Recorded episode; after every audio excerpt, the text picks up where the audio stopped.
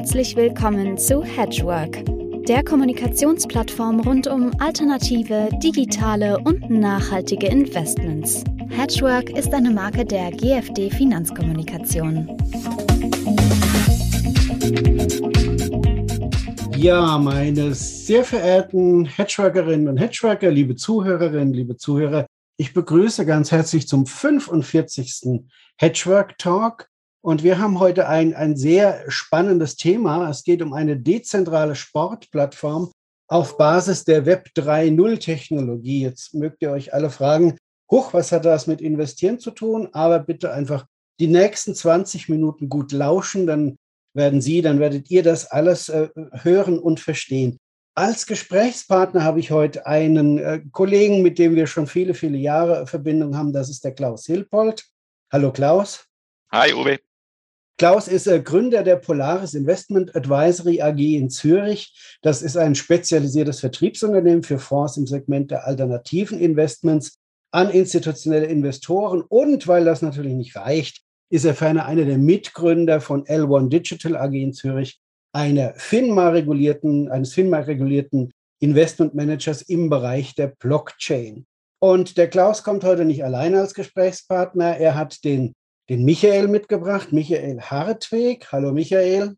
Hallo Uwe, hallo. Und äh, er ist natürlich auch aus der Finanzindustrie. Er ist Gründungspartner von Leontech Securities. Er war mitverantwortlich für den Aufbau und die Entwicklung eines erfolgreichen Fintech-Unternehmens, das börsengelistet ist in der Schweiz, hatte vorher Positionen bei Goldman Sachs und ähnlichen Banken und kennt sich in der Finanzindustrie sehr gut aus auch. Jetzt zum Thema, ihr beiden. Ähm, ihr habt euer Projekt Mover genannt. I own what I do. Und ihr nennt es eine dezentrale Sportplattform auf Basis der Web 3.0 Technologie da muss ich eigentlich schon die Rolle rückwärts machen, weil ich sage, da verstehe ich ja gar nichts davon. Vielleicht können wir mal erstmal deskriptiv einsteigen, was ist eine Web 3.0 Technologie und was soll eure Plattform machen? Prima, ja, ich würde sagen, starte ich mal mit dem Thema Web 3.0 und dann ähm, Sport ist so äh, in erster Linie Michael sein Thema, leite ich da über an den Michael.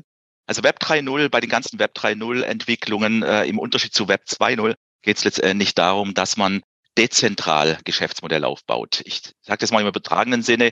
Nehmen wir mal äh, an äh, Facebook. Dann kann man Facebook äh, letztendlich, kennt man als Aktiengesellschaft, als zentrales Geschäftsmodell.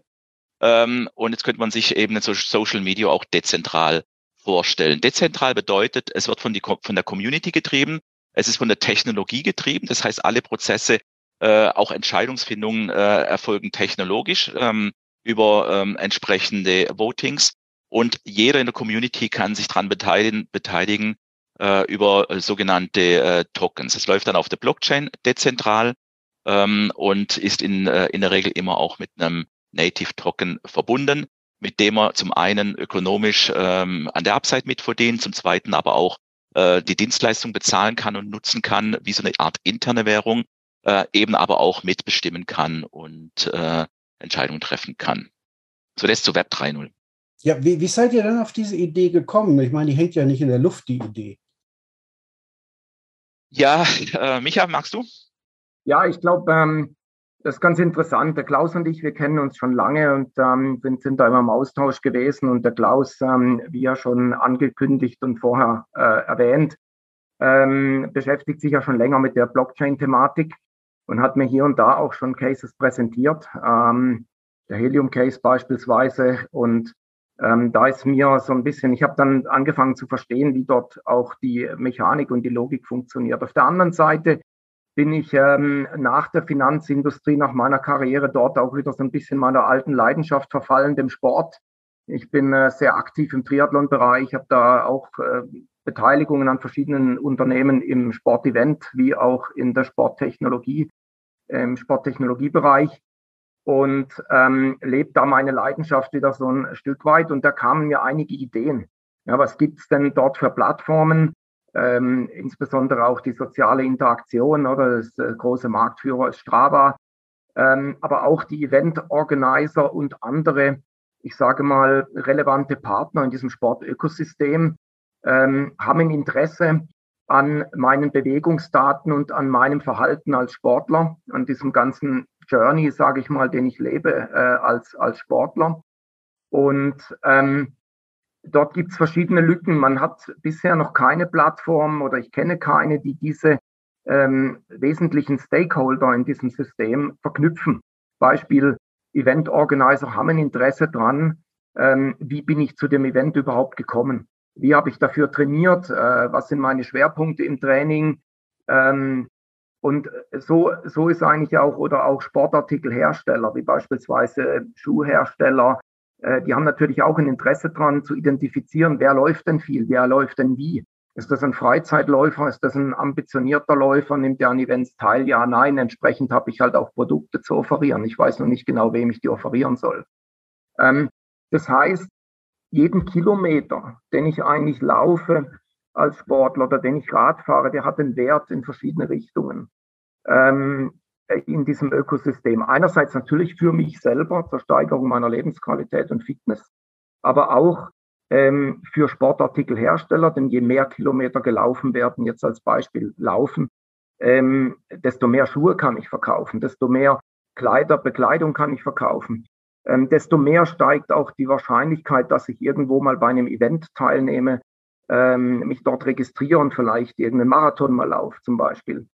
Ähm, und jetzt, jetzt hat man mittels der Web3-Technologie und was Klaus vorhin beschrieben hat, ähm, dadurch, dass ich dann verstanden habe, so ein Stück weit, wie die Dynamik ist, auch durch den Klaus, ähm, hat man die Möglichkeit, diesen Wert äh, von einem Kilometer Laufen auch wirklich äh, transferierbar zu machen und irgendwo handelbar zu machen innerhalb von diesem Ökosystem mittels Tokens.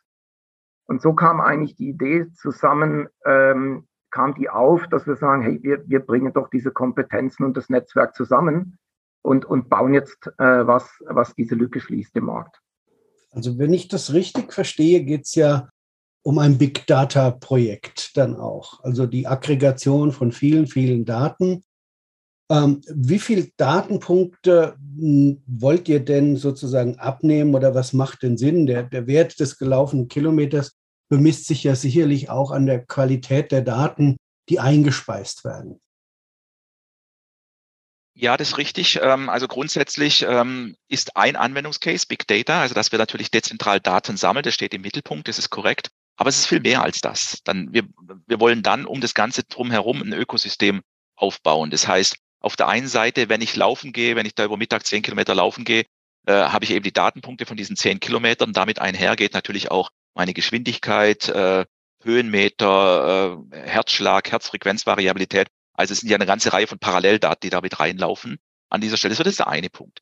Ähm, der zweite Punkt ist, äh, wir sammeln an diesen Daten und letztendlich ähm, kann man sich dann vorstellen, darum einen Marktplatz aufzubauen. Das heißt, äh, zum Beispiel für Sportartikelhersteller, die dann entsprechend ihre Sportartikel direkt an den End-User, äh, also an den Läufer, an den Athlet vermarkten können, ähm, den Zwischenhandel sich sozusagen einsparen und auf der anderen Seite eben dem End-User, dem Athlet die Möglichkeit geboten wird, diese Sportartikel mit einem großen Discount kaufen zu können. Plus entsprechend äh, solche Mover-Tokens. Also das, statt dass ein Schuh dann im Einzelhandel 100 Dollar kostet, kann man sich vorstellen, kaufe kauf ich den über diese Plattform zu 70 Dollar ein, weil der Einzelhandelsrabatt weitergegeben wird an den End-User, äh, plus 30 Tokens. Aber da diese 30 Tokens ja durch den End-User ohnehin durch sportliche Aktivität erarbeitet werden, bedeutet für ihn keinen finanziellen Aufwand. Also äh, unterm Strich netto ähm, hatte 30 Prozent Rabatt dann an dieser Stelle.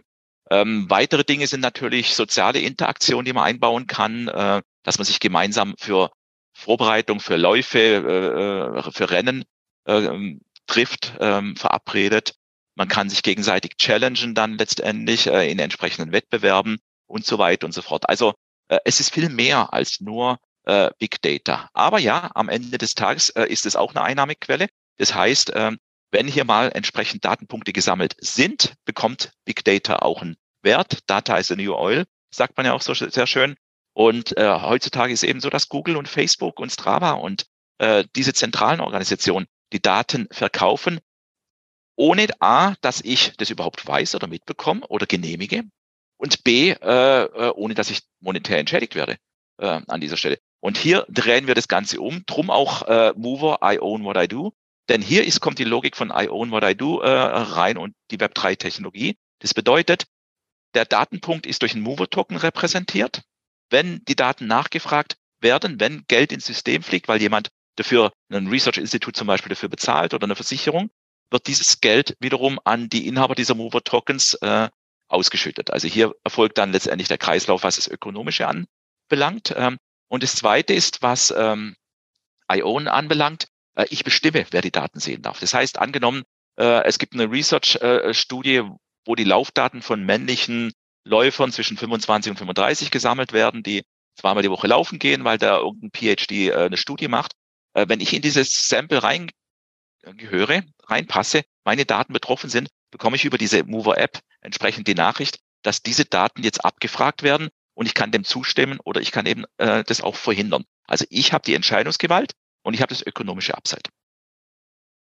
Ähm, wie weit seid ihr denn? Das klingt ja alles sehr komplex. Das ist ja schon, glaube ich, äh, erstens mal eine gewaltige Programmierarbeit und zweitens mal eine riesige Arbeit, sich äh, die notwendige ähm, Anzahl an, an, Mitgliedern, an Members, an, an begeisterten äh, Sportlern äh, zu erarbeiten, zu sichern. Wie soll denn beides funktionieren? Also A, wo, wo steht ihr, wann wollt ihr wo sein? Und zweitens, wie kriegt ihr diese Mengen an äh, Sportlern, Sportlerinnen äh, darauf, äh, um wirklich dann auch Mehrwert zu generieren? Ja, ich glaube da, Klaus, ich nehme das kurz, wenn, ähm, wenn ich da, das, das ist natürlich die Herausforderung. Ja, und das ist auch das Neue an dem Case, dass das äh, letztlich, ähm, das müssen wir noch beweisen, dass wir das können. Das eine ist, wo, wo stehen wir, um auf die erste Frage ähm, einzugehen? Wir haben das Team, wir haben vor neun Monaten äh, die Firma entsprechend gegründet. Jetzt gibt es natürlich dort verschiedenste Abklärungen zu treffen auf der, auf der rechtlichen Seite. Wir haben aber auch auf der technologischen Seite ähm, haben wir bereits ein Proof of Concept. Wir haben ein MVP, die nächste Version, die jetzt äh, Mitte November lanciert wird und wir planen jetzt im November mit den ersten Beta-Testern live zu gehen. Ähm, das geht sehr schnell voran, äh, sehr vielversprechend sieht das aus. Wir haben in dem Ökosystem die Use Cases geschärft, heißt, wir haben uns äh, mit potenziellen strategischen Partnern in dem Bereich äh, getroffen, um dort hier die Starting Use Cases auch so zu definieren, dass wir einen guten Go-to-Market hinbekommen. Die Strategie dort ist, dass wir eben genau mit strategischen Partnern arbeiten, also nicht äh, jetzt ein Flächenbombardement im B2C-Bereich marketingmäßig, was sehr stark sehr viel Geld kostet und auch ein, mit einem ungewissen Ausgang verbunden ist, ähm, sondern wir versuchen von, von Anfang an das eigentlich so abzusichern, dass wir in die, äh, mit, mit Partnern hier ähm, interagieren, äh, die, die sehr große User-Datenbanken bereits haben und über die wir dann Mehrwert für alle Parteien liefern können. Also letztendlich für den strategischen Partner, aber ultimativ vielleicht natürlich dann auch für den Sportler hinten dran, der sich äh, bereits in dieser Datenbank befindet. Beispiel ähm, Events, größere Events, ich äh, sage jetzt mal Ironman oder Marathons mit sehr, sehr vielen äh, Teilnehmern, ähm, dass man hier Use Cases hat, die, ähm, die dort attraktiv sind für, für beide Parteien und dann möglichst viele von dieser User-Datenbank bereits sehr schnell konvertieren kann. Das ist eigentlich die Strategie. Ähm, und das kann man in verschiedene Richtungen spielen. Es gibt Versicherungsgesellschaften, es gibt, äh, die, die ähm, da Interesse haben, dass sich Menschen bewegen, äh, dass die gesünder leben und ultimativ äh, können, kann man da auch Anreize schaffen. Eben, wie gesagt, erwähnt haben wir schon die Sportartikelhersteller äh, und andere. Und alle haben natürlich schon eine große Menge an Kundschaft, ähm, die potenziell User sind für, für die Mover-Plattform. Und äh, das Ziel ist da, möglichst eine kritische Masse hinzubekommen, sehr schnell im ersten Jahr bis also um die 100.000 User. Hoffentlich werden es sogar mehr.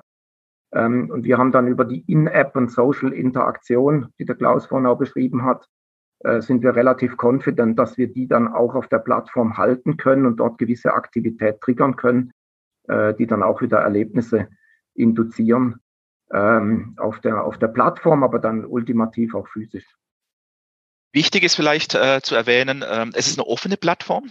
Das heißt, die Idee ist dann über die Zeit, dass die Plattform die einzelnen Mover-Members, die hier laufen gehen und sich dem anschließen, die sind am Anfang Member ähm, und können dann über die Zeit äh, zu Owner werden. Das ist die Idee am Ende des Tages. Das heißt, ich kann dann letztendlich äh, mit meinen Aktivitäten wachse ich dann in die Ownership, sodass irgendwann mal die gesamte Plattform äh, letztendlich von den Members geowned wird und die das dann weiter treiben. Das ist eine offene Plattform, das heißt, da könnte theoretisch eine Adidas genau neben, neben einer Nike äh, äh, onboarden. Äh, es gibt da keine Exklusivitäten und es gilt sowohl für Event Organizer, auch als Hersteller, als auch dann down the road mal irgendwann mal, wenn man über Themen wie Metaverse und dergleichen nachdenkt, wenn physische und äh, virtuelle äh, Rennen parallel dann stattfinden, dass man die hier über diese Plattform wiederum zusammen timen kann und die Ausgleich schaffen kann. Aber das ist etwas, was uns in der Zukunft vorschwebt.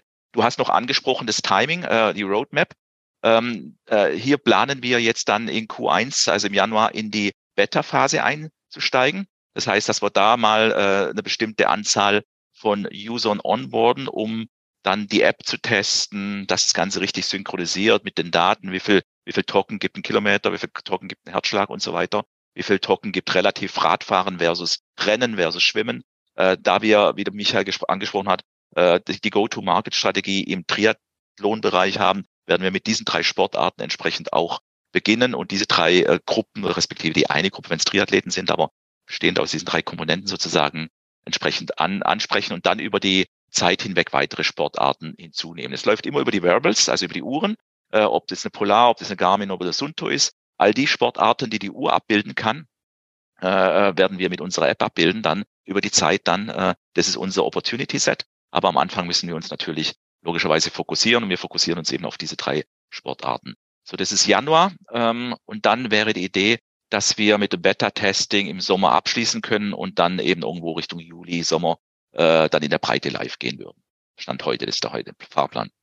Lasst uns zum Schluss, wir sind schon bei Minute 17 und ihr wisst ja, so 20 ist so das Ziel immer, nochmal über Investitionsmöglichkeiten sprechen. Du hast natürlich erwähnt Tokens. Ihr seid jetzt am Aufbauen. Wer kriegt im Moment solche Tokens? Was für einen Wert haben diese Tokens? Wie habt ihr das geplant und ist denn letztendlich auch das Listing dieses Tokens an einer Kryptobörse geplant? Ja, also in der Tat, äh, am Anfang richten wir uns an strategische Partner, die einen strategischen Mehrwert für dieses Projekt äh, dann mitliefern können. Hier sprechen wir mit diesen Event Organizers und äh, Zeitnehmern und so weiter und so fort. Äh, die würden sich dann über sogenannte äh, Private Token Sales entsprechend beteiligen. Dann haben wir eine zweite Gruppe gebildet, das sind all die, die beim Beta-Testing mitmachen. Auch für die wird es ein Bucket geben, wo sie entsprechend Tokens erwerben können. Hierzu können wir nur empfehlen, auf die Homepage, auf unsere Homepage zu gehen, mover.io. Da kann man sich registrieren, wenn man Interesse hat, als Beta-Tester mitzumachen. Dadurch hat man dann letztendlich die Möglichkeit, äh, Zugang zum Private Token Sale zu bekommen. Und dann, wenn wir mal live sind, also im zweiten Halbjahr nächsten Jahres, ist ein Public Token Sale geplant. Der wird dann über die entsprechenden Launchpads äh, im, im äh, Token-Bereich erfolgen. Dann zu deiner Frage mit dem Listing. Ja, auch das ist dann geplant, ähm, äh, wenn, wenn mal der Public Token Sale war, irgendwann down the road auch entsprechend ein Listing zu machen. Ob das jetzt in 2023 noch erfolgt, müssen wir mal schauen. Äh, vielleicht auch erst Anfang 2024. Soweit sind wir Stand heute noch nicht. Aber ist dann auch geplant. Und dann kann man sich auch über die gängigen Wege wie, ähm, wie ein Listing, also wie ein Listing an der Kryptobörse entsprechend am Token beteiligen. Und dann eingangs hast du es ja erwähnt, äh, der Michael als auch ich, wir kommen ja aus der Strukturierungswelt schlussendlich. Äh, Michael hat Leontech gegründet als einer der Co-Gründer. Also auch da kann man drüber nachdenken, dann mal irgendwann 2024 entsprechend strukturiertes Produkt auf äh, ein derartiges Underlying äh, zu gestalten. Immer vorausgesetzt, äh, wir sind erfolgreich natürlich. Also im Vordergrund steht jetzt hier an erster Stelle nicht der finanzielle Erfolg, sondern an, an, im Vordergrund steht hier tatsächlich, dass wir hier unsere Begeisterung für den Sport und die Kryptowelt in diesem Projekt vereinen und dieses wirklich zum Laufen bekommen möchten. Ja, für die Zuhörerinnen und Zuhörer, beide sind beinharte Investmentbanker. Ja, das kann man aus der Vergangenheit her sagen. Das heißt halt auch, dass ihr das Projekt, und so kenne ich den Klaus schon lange, natürlich gut durchdacht habt. Da gibt es kein Waste of Time, kein Waste of Energy. Ähm, ich drücke euch ganz gewaltig die Daumen. Ich glaube, wir werden in einem halben Jahr ja bestimmt nachfassen, wo das Projekt gelandet ist. Vielleicht gibt es noch die ein oder andere Unwägbarkeit oder Variante links und rechts. Ähm, ja, also der Mover-Token, wir werden alles in die Shownotes packen, also aufpassen, Mover wird mit M-U-U-V-R geschrieben, aber wir haben es in den Show Notes drin, nicht, dass die Leute da falsch suchen. Und da können die auch mit euch Kontakt aufnehmen, falls da ähnliche Begeisterte mit Datenpotenzial oder so sind, um mit euch dann auch in Verbindung zu treten. Geht das über unbedingt, die Webseite? Unbedingt, ja, unbedingt können genau. Sie sich melden und äh, gerne, immer ja. gerne, ja. Alles da kann klar. man sich registrieren für den Newsletter und da werden dann die entsprechenden Informationen verteilt. Dann bin ich gespannt. Ich wünsche euch alles Gute für das Projekt. Danke. Ganz Super. herzlichen Dank. Danke dir, Uwe. Dank. Danke. Schönes Wochenende. Ciao. Ciao. Ciao. Danke.